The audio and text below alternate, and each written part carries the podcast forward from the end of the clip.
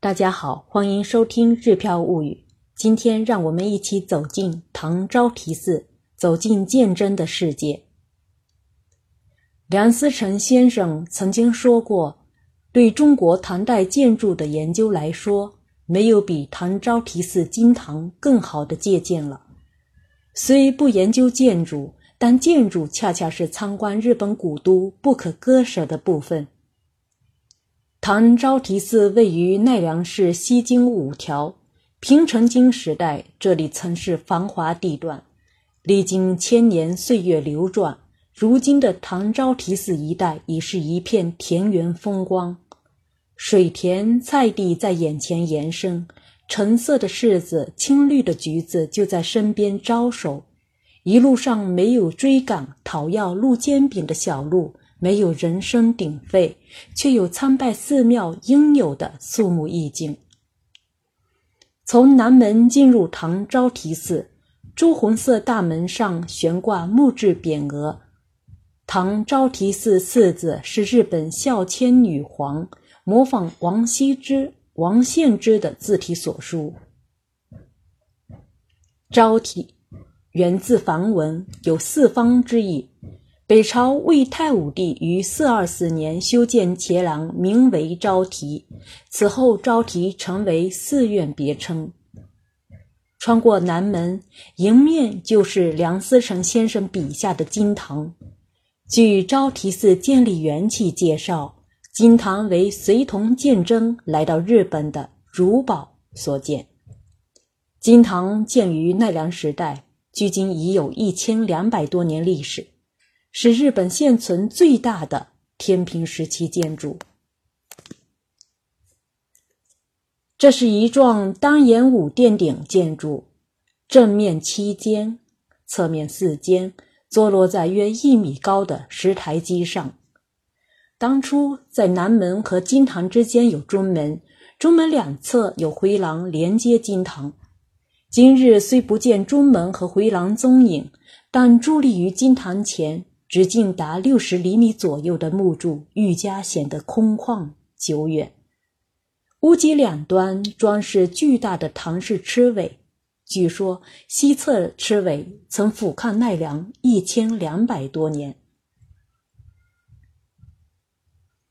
金堂内供奉三米高的主佛卢舍那佛坐像，双重圆形光背上有千体画佛。主佛左侧是日本国内最大、最古老的千手观音立像。千手观音像高五米多，为木心干漆造法，有大手四十二只，小手九百一十一只。主佛右侧是三米三药师如来立像，丰满的眼唇部体现了平安时期的雕刻特点。主佛的前方设置威武的四天王像。金堂北面是正面九间、侧面四间当年歇山顶讲堂。唐招提寺创建初期，朝廷将东朝极殿迁移到寺内，增加门窗作为佛堂使用。平城宫早已片瓦无存，讲堂却成为唯一留存下来的平城宫宫殿建筑。讲堂内供奉主佛弥勒如来坐像，左右两边分别设置增长天王像和持国天王像。从精雕细刻的装饰可以看出，雕像出自唐朝工匠之手。讲堂内还有两个论议台立于两侧，是当年鉴真师徒读经和讲经的地方。在金堂西边有三段石基建成的戒坛。石基上方的建筑毁于火灾，取而代之的是一九七八年建造的模仿印度圣地的古塔。钟楼和鼓楼位于金堂和讲堂之间，鼓楼是寺内唯一的多层建筑，两层楼皆有平台环绕。一二四零年鼓楼建成后，安放了见证的三千佛舍利，因此也被称为舍利殿。每年五月十九号举行撒团扇活动，善男信女们聚在鼓楼前，期待能得到手工制作的新型团扇，运气好的还能得到名家亲笔插画的团扇。鼓楼东边是礼堂和东室，西边的西室和食堂仅剩遗址。这里是唐招提寺作为学问寺实行全寄宿制的历史见证。礼堂东边是两座可防潮的教仓式建筑，分别为金藏和宝藏。其中的金藏是唐招提寺建立前新田部亲王宅邸遗存建筑，也是目前日本国内最存最古老的教仓。金藏内收藏着一千两百多年前鉴真带到日本的经书。沿宝藏左侧石板路前行，会看到沧海池；顺着石阶往北走，可以看到正在维修中的玉影堂。堂内供奉两尺七寸鉴真坐像，坐像面向西方，双手合十，面带微笑，表现鉴真圆寂时的姿态。御影堂内的鉴真像每年只开放三天，供游客参拜。为了让游客们随时都能参拜，二零一三年起，在开山堂内设置了高度仿制奈良样式的鉴真坐像。站在团木微笑的鉴真坐像前，想象鉴真六次东渡日本的艰辛历程，不禁感慨万千。佛教于五三八年传到日本，在鉴真到达日本之前的两百多年间，日本国内并没有正式的僧侣，因为日本国内没有拥有佛教受戒资格的高僧。当时日本出家也没有严格的要求，许多人为逃避赋税和兵役而选择成为私度僧。佛教能够安定民心、巩固统治，但是思路僧太多，却影响赋税和兵役。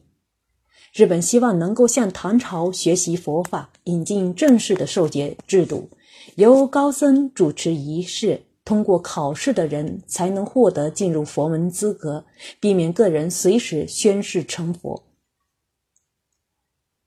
公元七三三年，日本僧人荣瑞和普照。受圣武天皇之托，随遣唐使进入中国，辗转各地寺庙学习佛法的同时，希望能够找到传戒师赴日传授佛法。十年后，两人到达扬州大明寺，听到鉴真讲律学时，恳请已经为四万弟子受戒过的鉴真东渡日本。从七四三年出发，到七五四年二月进入奈良平城京。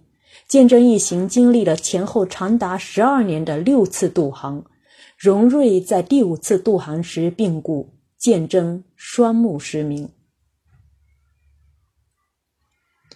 鉴真被日本天皇授予佛教最高职位大僧都，为日本佛教界带来大乘佛法最正式的具足戒标准三师七正，在日本开正式的开启了戒律制度。成为日本律宗的开山鼻祖。七五九年，鉴真获赠新田部亲王旧宅邸，开始修建私人寺庙唐招提寺，进一步普及律学。博学多闻的鉴真不仅对日本佛教界的发展做出巨大贡献，对日本医学、雕刻、绘画，甚至饮食文化的发展都有深远影响。据说鉴真在航海过程中将味噌作为粮食储备带到日本。如果没有鉴真带来的味噌，味噌当家纳豆的传统日本饮食或许又是另外一番模样。今日我们仍然可以在唐招提寺内的鉴真和尚玉庙缅怀为中日交流做出巨大贡献的鉴真。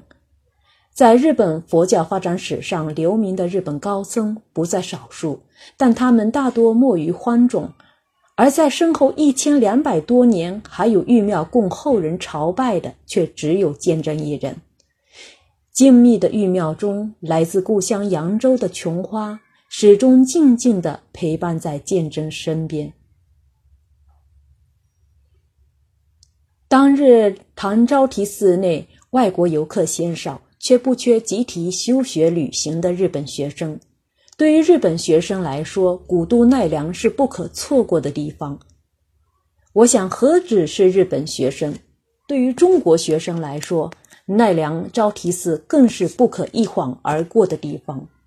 这里有盛唐的建筑之美，更有中日文化交流的艺人鉴真。唐招提寺内的古建筑和佛像当中，共有十八件国宝，重要文化财也有将近两百件。